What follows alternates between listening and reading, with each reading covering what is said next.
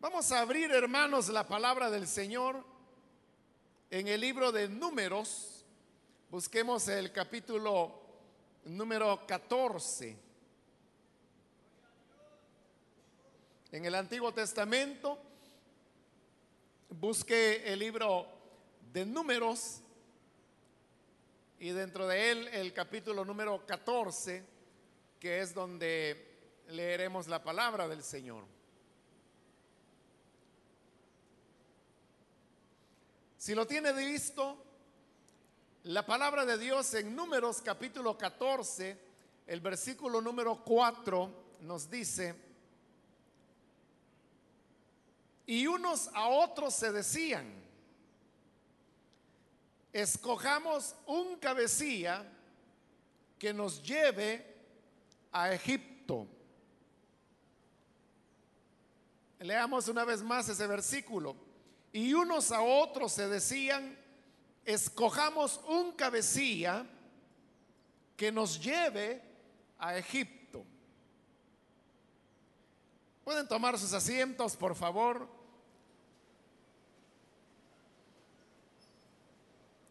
Hemos leído la palabra de Dios que nos habla de una de las muchas veces que el pueblo de Israel se rebeló contra Dios, desechando el cabecilla que Dios había colocado, que era Moisés, ya que el pueblo prefería buscar otro cabecilla que respondiera a los intereses que ellos tenían.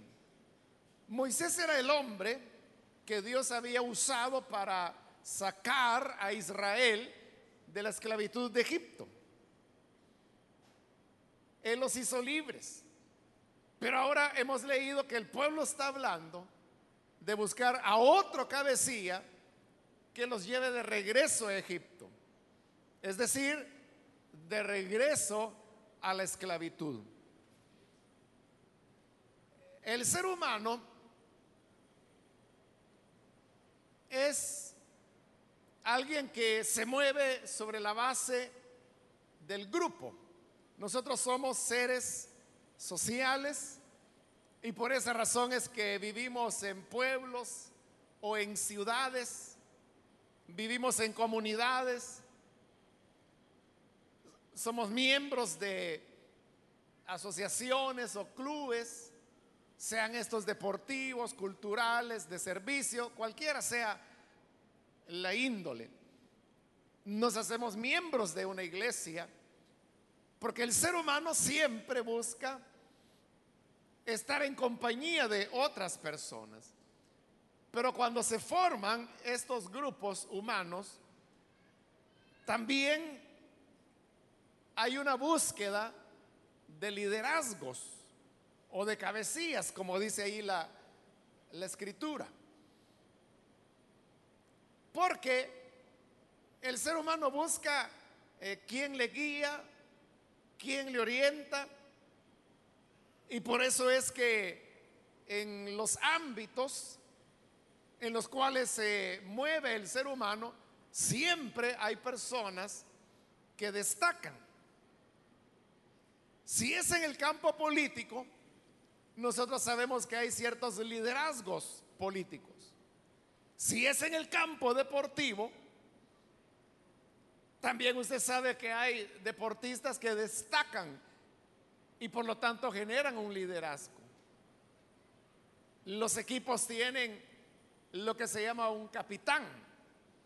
Y el capitán del equipo es aquel que ejerce un liderazgo sobre el resto del equipo. En las empresas en los negocios, en el campo de las ventas, siempre hay supervisores y normalmente ellos o ellas son personas que han desarrollado cierta capacidad que los coloca en posiciones de liderazgo. Pero lo mismo ocurre en el campo espiritual.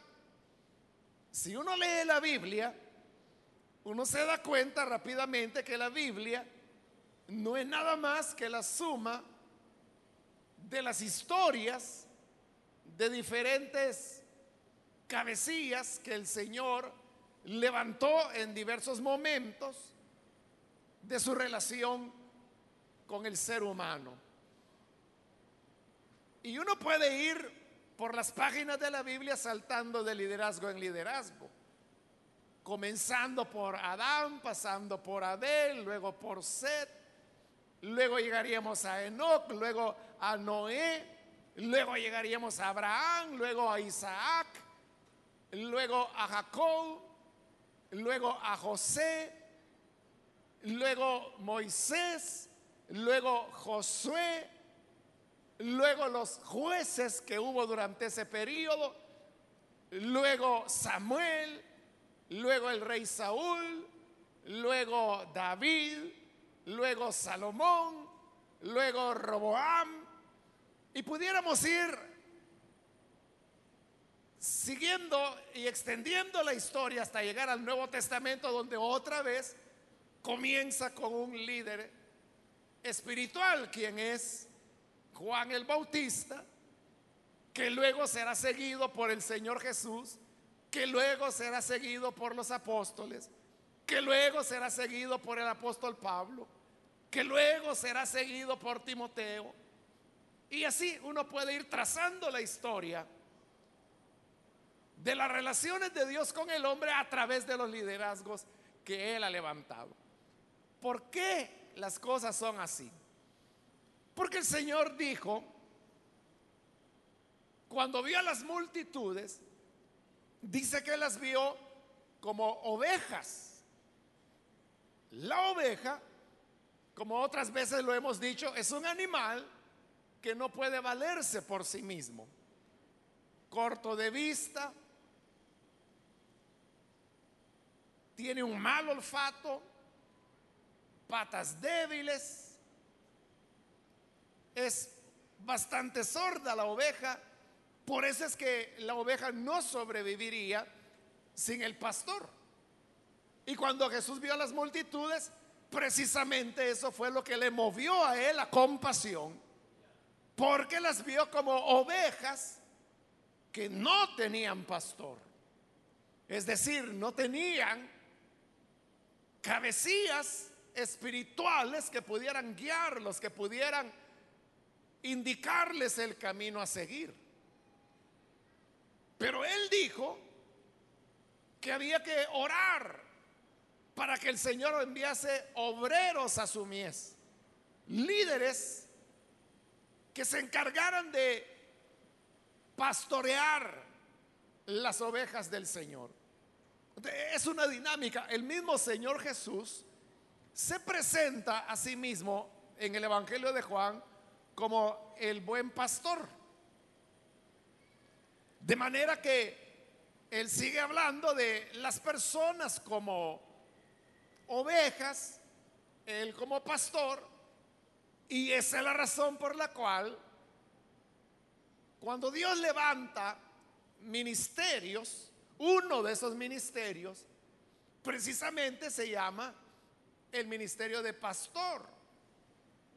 Se le llama pastor porque las funciones de este hombre que es el cabecilla de un grupo o comunidad cristiana, una iglesia, es una función semejante a la que el pastor de ovejas, los animalitos, hace.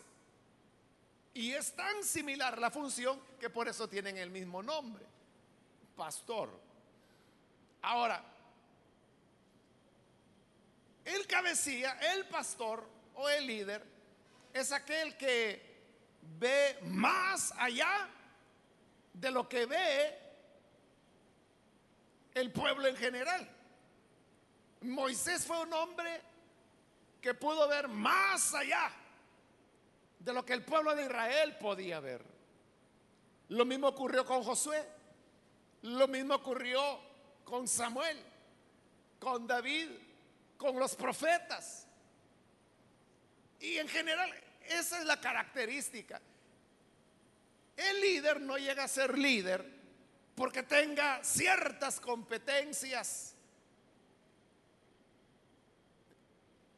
¿Cómo le diría que lo hacen destacar más?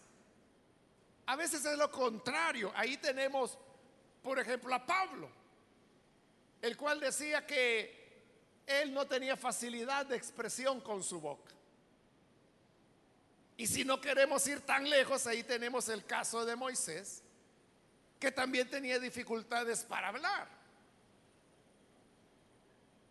Pero lo que Pablo tenía y Moisés tenía era una capacidad de poder entender el plan de Dios y saber hacia dónde la obra de Dios debería dirigirse.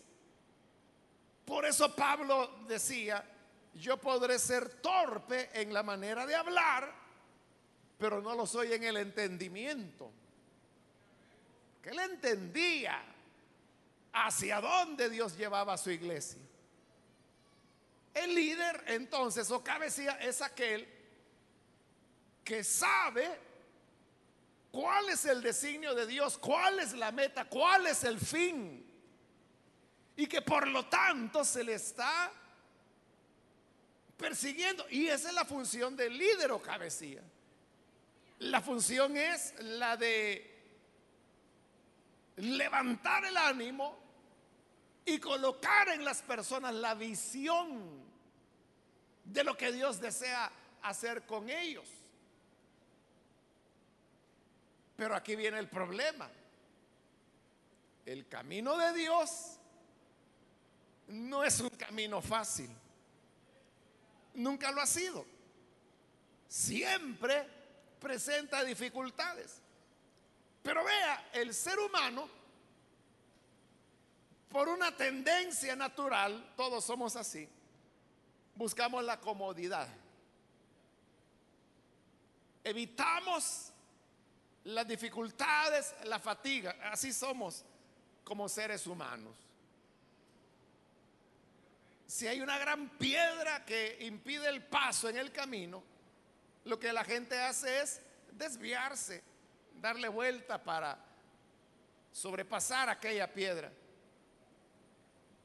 Raro es el que se toma la tarea de retirar la piedra para que sean otros los que puedan circular sin problemas. Por eso es que cuando, si se nos pusieran delante dos opciones, una cómoda y la otra incómoda, el ser humano escoge la cómoda. El problema, le dije, es que el camino de Dios no es fácil. La palabra de Dios lo dice con claridad. Los que quieran vivir piadosamente, es decir, agradando a Dios, sufrirán tribulación. El camino del Evangelio, el camino de Dios siempre supone dificultades, sufrimiento, dolor, obstáculos, luchas. Y eso exactamente es lo que está ocurriendo en este momento en Israel. Y es que salieron de Egipto, salieron en libertad, pasaron por el monte de Dios, donde Él les entregó la ley, les dio instrucciones y siguieron el camino y llegaron a la frontera de la tierra que Dios les había prometido. Pero ahí el pueblo se acobardó. Porque dijeron los habitantes de esta tierra, la tierra que Dios les había prometido, son fuertes. Y son muchos. Ellos en su imaginación quizás pensaban que porque Dios les había dicho, les voy a llevar a una tierra de abundancia donde fluye la leche, la miel, donde las piedras son de hierro, refiriéndose a que había abundancia de minerales. esa es la tierra a la cual los llevo. Y ellos quizás imaginaron que esa tierra estaba sola, estaba solitaria y que simplemente iban a llegar, instalarse y ya. Pero una tierra con esas características, fértil, rica, de abundancia, ¿cómo iba a estar abandonada? Obviamente que iba a estar ocupada por otros pueblos. Y eso es lo que a ellos les asusta. Porque llegan y ellos dicen, es verdad lo que Dios había dicho. Que la tierra es muy productiva. Hay abundancia. Hubo doce espías que entraron encubiertos a eso, a espiar la tierra que Dios les había prometido. Y cortaron un racimo de uvas. Y dice que el racimo era tan grande que no lo podía cargar un hombre. Entonces el racimo tuvieron que amarrarlo a una vara y esta vara la traían en hombros entre dos personas. Usted se puede imaginar el tamaño del racimo. Ese era un racimo. Y lo llevaron de prueba y la gente vio. Por eso es que al lugar donde hallaron el racimo, ellos le pusieron el nombre de Escol, que en el hebreo suena parecido a racimo, de ahí tomaron el racimo de uvas. Entonces ellos dijeron, Dios no nos mintió, es cierto, la tierra está llena, hay abundancia, hay leche, hay miel, hay minerales, vean, este es un racimo. Pero dijeron, la tierra no está sola, está habitada.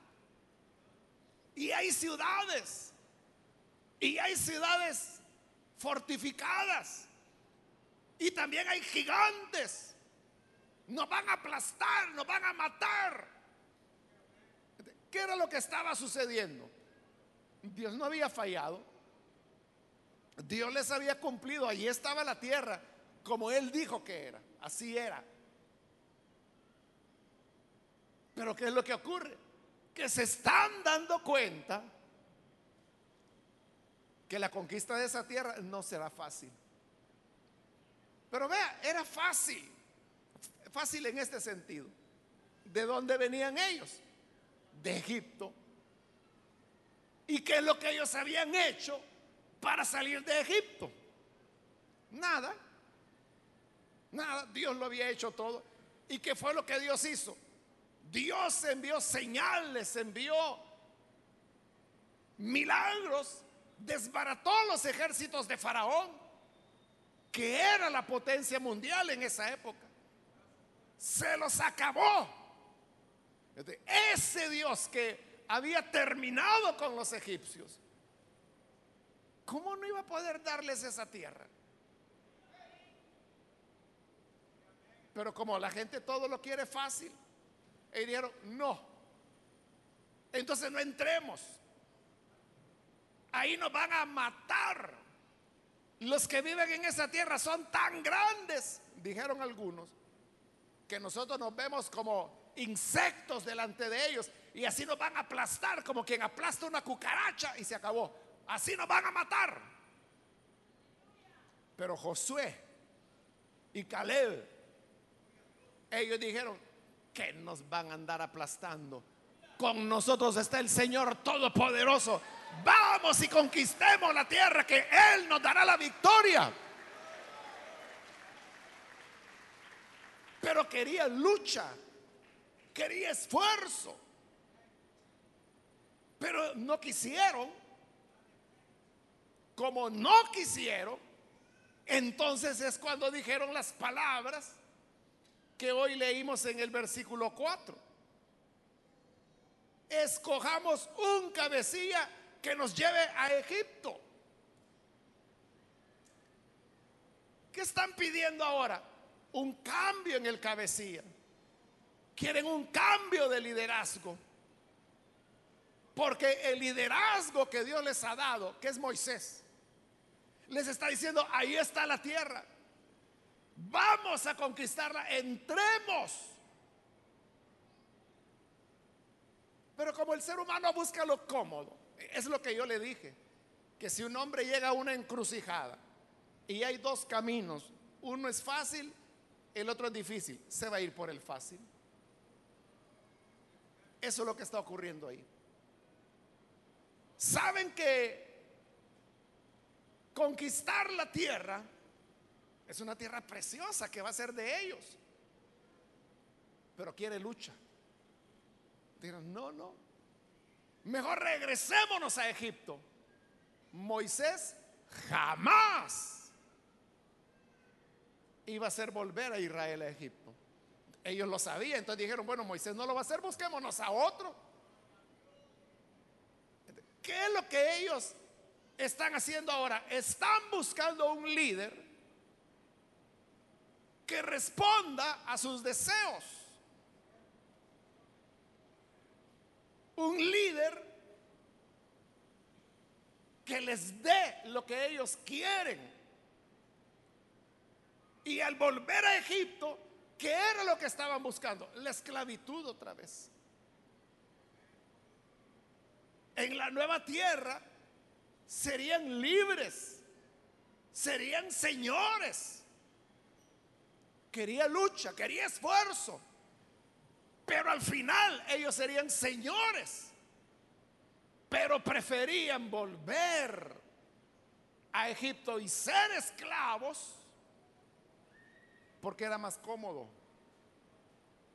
Entonces dijeron, busquémonos a un cabecilla Escojamos a otro líder que nos guíe, que nos lleve de regreso a Egipto.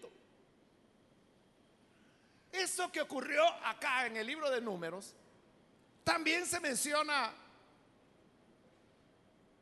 en el Nuevo Testamento, en la segunda carta de Timoteo,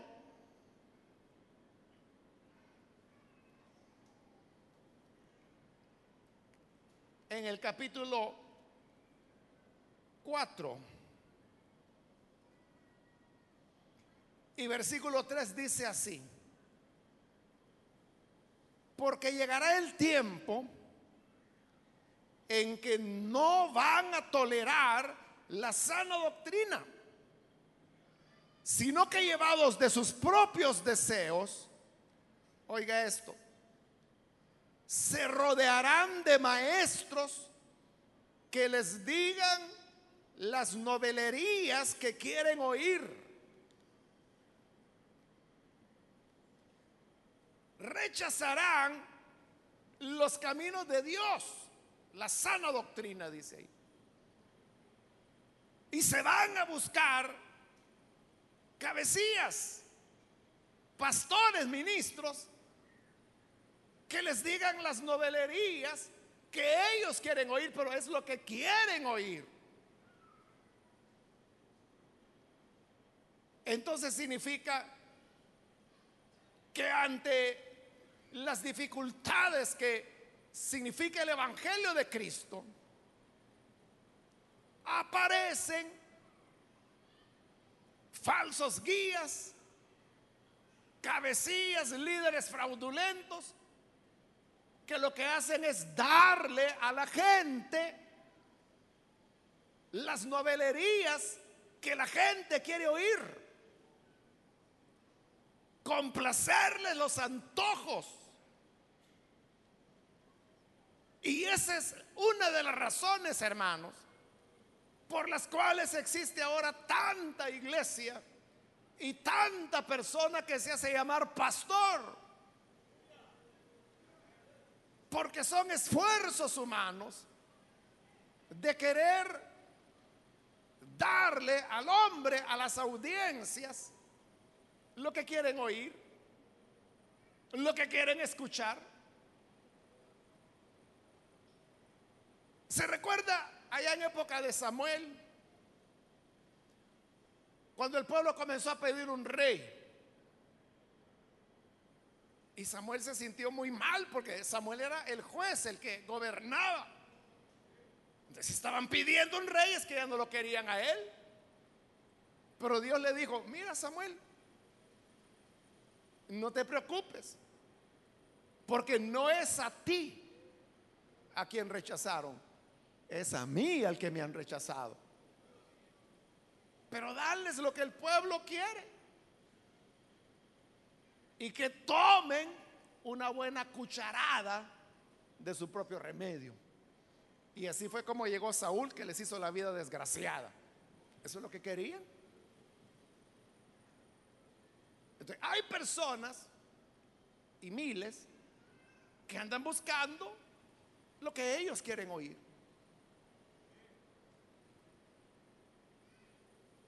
Y hay cabecillas. Y hay quienes dicen ser ministros, pero que no tienen el mensaje de Dios para la gente. Lo que tienen es lo que la gente quiere oír. ¿Y qué es lo que la gente quiere oír? El camino fácil. Entonces vienen y comienzan a enseñar cosas como, hoy es tu día, hoy has venido a traer tu bendición, solamente debes creer. Ven a dejar aquí tus deudas, ven a dejar aquí tus enfermedades. No tienes trabajo, vamos a romper esa esclavitud de desempleo. Y la gente le gusta creer que con una oración ya van a tener empleo. Que con una oración las deudas que fueron acumulando por ser irresponsables, por ser indisciplinados, el Señor se las va a desaparecer solo por dar 50 dólares de ofrenda y ya, asunto resuelto. ¿A quién no le gusta ese, ese camino? Es el camino fácil. Es el camino que dice, si estás enfermo, ven que el Señor te sanará. La Biblia en algunas partes enseña eso, pero también tiene otras partes, como el aguijón de Pablo, donde le dijo, Señor, apártame este aguijón. Y Dios le dijo, no. Y volvió a orar, apártamelo. Y Dios volvió a decirle, no. Y una tercera vez volvió a orar, quítalo de mí. Y por tercera vez el Señor volvió a decirle que no. Aguántate y que te baste mi gracia, porque mi poder se perfecciona en tu debilidad. Ese es el camino de Dios. Pero el creyente cómodo, él no quiere tener enfermedad, él no quiere tener debilidad. Quiere estar fuerte. Y es la gente que dice, Señor, bendice a mi esposa, bendice a mi hijo, bendice a mi familia, bendice mi carro, bendice mi casa, bendice mi negocio, bendice el trabajo que tengo, bendice a mi jefe para que me aumente el salario, bendice la silla donde me voy a sentar en la iglesia, bendíceme aquí, bendíceme allá, bendice mi Biblia, bendice mi agua, bendice mi pan. Y ahí está todo el tiempo, bendice, bendice, bendice. Y lo que el Señor dijo es, si alguno quiere venir en pos de mí, niéguese a sí mismo. Tome su cruz y sígueme. Cada día. Ese no es un mensaje popular. Ese no es un mensaje que atrae multitudes. Es un mensaje que espanta multitudes. Por eso es que la gente se iba cuando oía esas palabras del Señor. Y los discípulos se preocuparon. Y entonces fueron y le dijeron, Señor, ¿te diste cuenta que los fariseos se molestaron con las palabras que dijiste y se fueron? Si sigues así, la gente se nos va a ir yendo y no nos va a crecer el grupo.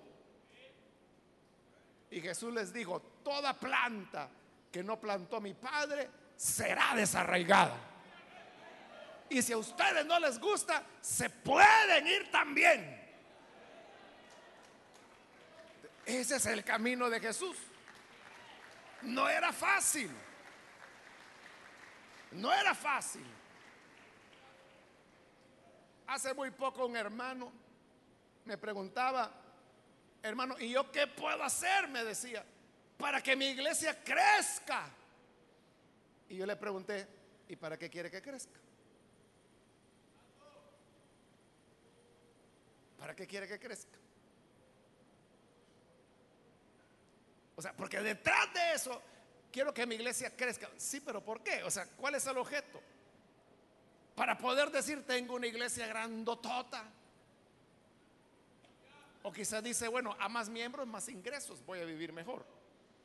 Para eso quieres que crezca. Jamás va a crecer.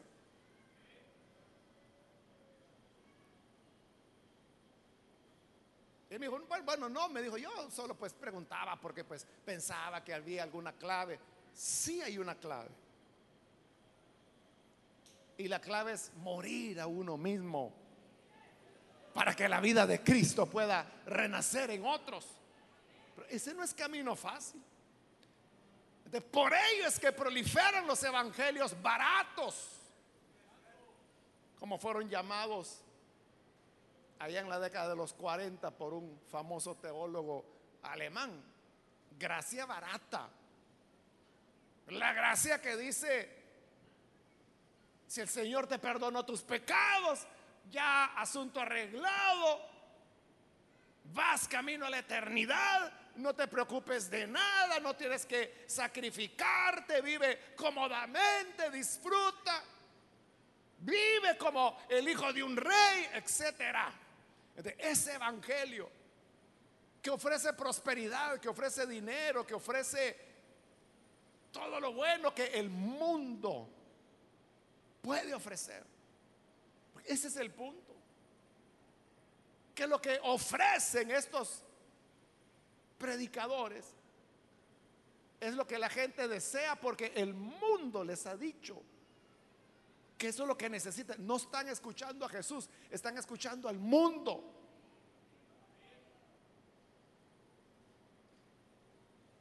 Pero como es lo que la gente quiere oír, entonces la gente dice, busquémonos un cabecilla. No le va a costar mucho hallarlo. Encontrará muchos. Que le van a decir, Dios te dará esto, Dios te dará lo otro. Si tú traes una ofrenda de 100 dólares, Él te va a dar mil. Y, así quien no da, ¿verdad?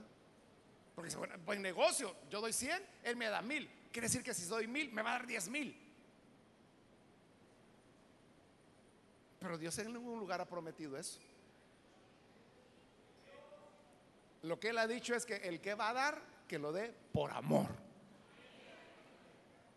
Y que si el Señor le multiplica, esa es una decisión de Él.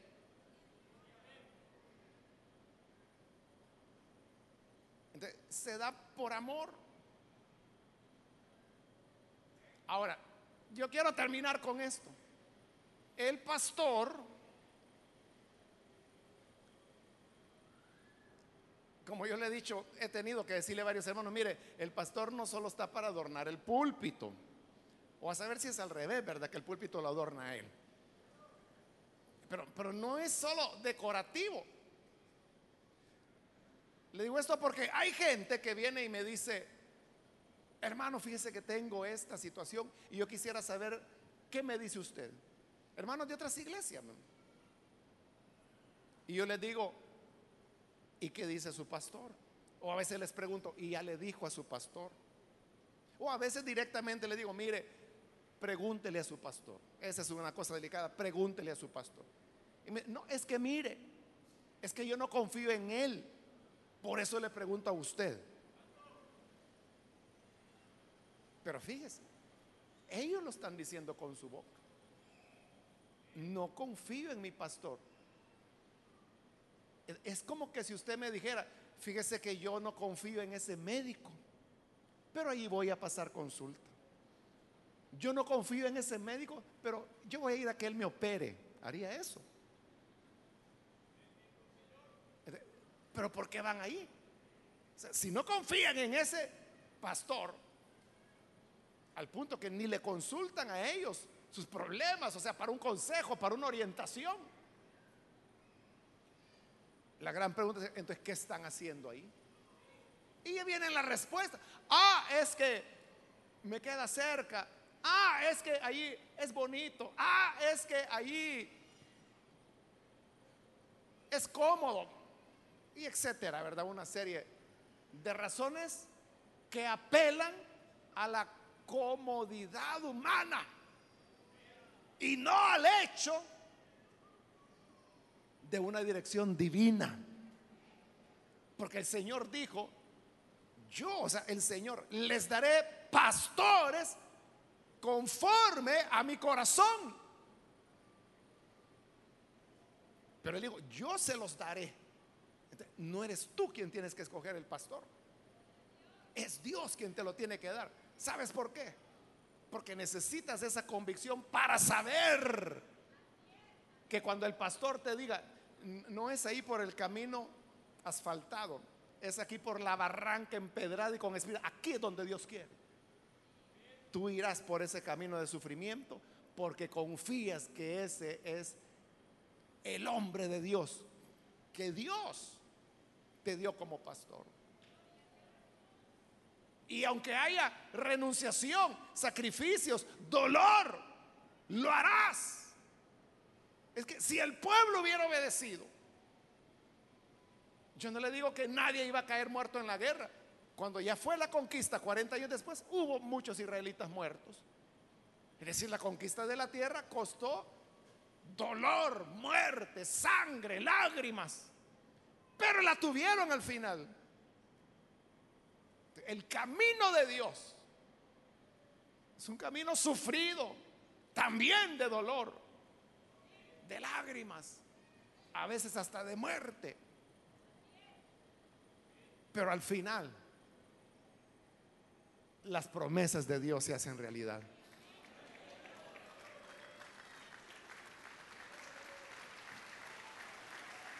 Entonces,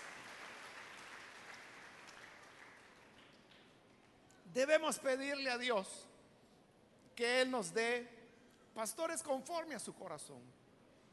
Y aunque la enseñanza de ellos no sea, no sea cómoda, porque hay gente que va a la iglesia porque dice, quiero desestresarme, quiero olvidarme de dejar en la puerta de la iglesia todos los problemas del trabajo, de la familia, de la sociedad, olvidarme que aquí matan todos los días por deporte y en la iglesia yo quiero ir cantar y llenarme de Dios y olvidarme de todo. Y si el predicador viene, en lugar de ayudarte a olvidarte, comienza a afrontarte que tú tienes una responsabilidad y que tienes que ir a ese mundo para hacer luz y para hacer sal y para transformarlo, peor vas a salir más estresado. Pero es un estrés santo una carga que la gloria del Señor te ha puesto, pero carga al fin, que te hace ver tu responsabilidad.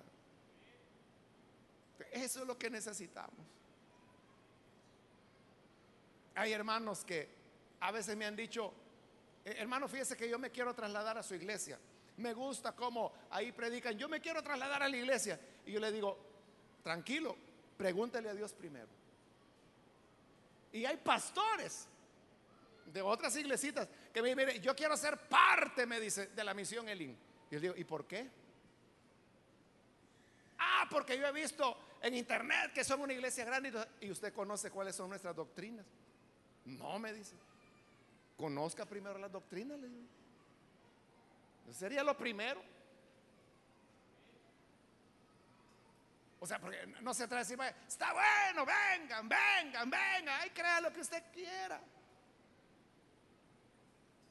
Si usted cree, quiere creer que los ángeles son redentores y todas las locuras que el mundo quiere inventar, está bueno, pero la cosa es que venga, haga bulto, traiga dinero.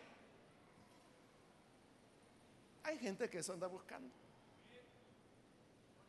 Pero lo que nosotros debemos buscar es la obediencia a Dios aunque esta obediencia nos esté señalando el valle de sombra y de muerte. Que Dios nos dice, bueno, el próximo paso es la tumba. Vamos a la tumba, vamos a morir.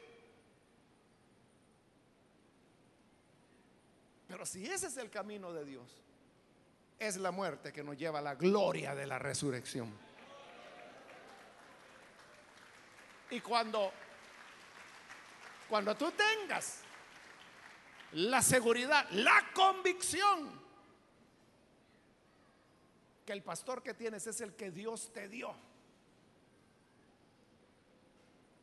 Entonces, sé leal.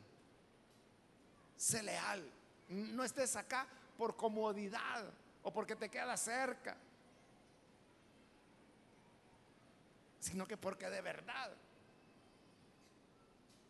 ha nacido en tu corazón una confianza. Y dices, verdaderamente este es el camino, aunque no sea fácil. Ellos dijeron, escojámonos un cabecilla que nos lleve a Egipto. Nosotros escojámonos un cabecilla que nos lleve a la obediencia a la palabra de Dios. Eso es lo que debemos hacer. Vamos a orar, vamos a cerrar nuestros ojos y yo quiero invitar a las personas que todavía no han recibido al Señor Jesús como Salvador, pero usted ha escuchado este día la invitación y la enseñanza. Yo quiero ahora animarle para que usted pueda venir y pueda creer en el Señor Jesús como su Salvador. Si hay alguna persona, algún amigo o amiga que necesita venir para creer en Jesús, ahí en el lugar donde se encuentra, yo le invito, levante su mano, póngase en pie en señal que usted desea creer en el Hijo de Dios. Cualquier amigo, amiga, que hoy ha entendido el Evangelio, la palabra de Dios, póngase en pie y oraremos por usted. ¿Hay alguna persona? ¿Algún amigo, amiga que necesita creer? El Evangelio no es un camino de rosas, ni es un paseo divertido. Es como dice la Biblia, el que quiera vivir agradando a Dios, sufrirá tribulación. Pero estemos alertas y no caigamos. Quiero ganar tiempo si hay hermanos o hermanas que se han alejado del Señor, pero hoy necesitan reconciliarse. Póngase en pie también. Muy bien, aquí hay una persona, Dios lo bendiga, bienvenido. Alguien más que necesita venir. Muy bien, aquí hay otro hombre que pasa, Dios lo bendiga, bienvenido. Ahí atrás hay otro hombre más que pasa, Dios lo bendiga, bienvenido. Algo otra persona más que necesita venir para creer al Señor por primera vez o reconciliarse. Muy bien, aquí hay otro hombre, Dios lo bendiga, bienvenido. Y aquí hay un joven que pasa también. Bienvenido. Otra persona que necesita venir. Acá en el pasillo central hay alguien más. Dios lo bendiga. Bienvenido. Alguien más. Si usted se encuentra en la parte de arriba, también puede ponerse en pie y pasar. Queremos orar por usted. Muy bien, de ahí arriba viene otra persona. Dios la bendiga. Bienvenida. Alguien más. Acérquese, venga. Póngase en pie y vamos a orar por usted. Hoy es su momento. Ahí atrás hay otra persona, otro hombre que viene. Dios lo bendiga. Bienvenido también. Alguien más que necesita pasar. Hoy es su momento. Muy bien, aquí hay un muchacho. Bienvenido. Dios te bendiga. Alguien más que necesita venir. Puede pasar. Acérquese.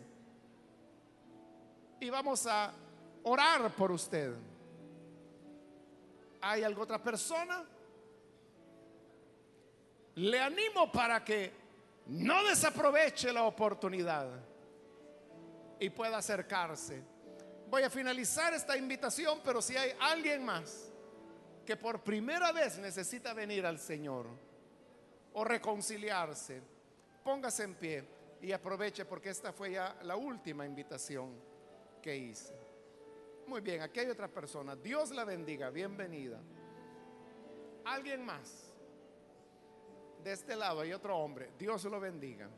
Esta fue ya la última invitación que hice. Vamos ahora a orar. A usted que nos ve por televisión, también le invito para que se una con nosotros y con las personas que están acá al frente, para que usted también pueda recibir al Señor Jesús como Salvador. únase con nosotros en esta oración.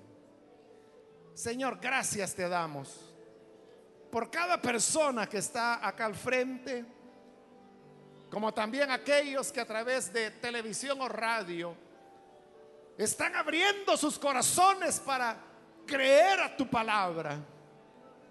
Señor, yo les pongo ante ti y te ruego en el nombre de Jesús que les transformes, les cambies, hagas de ellos nuevos hombres, nuevas mujeres, para que te sirvan, te amen y no se aparten, Señor, jamás de tu lado.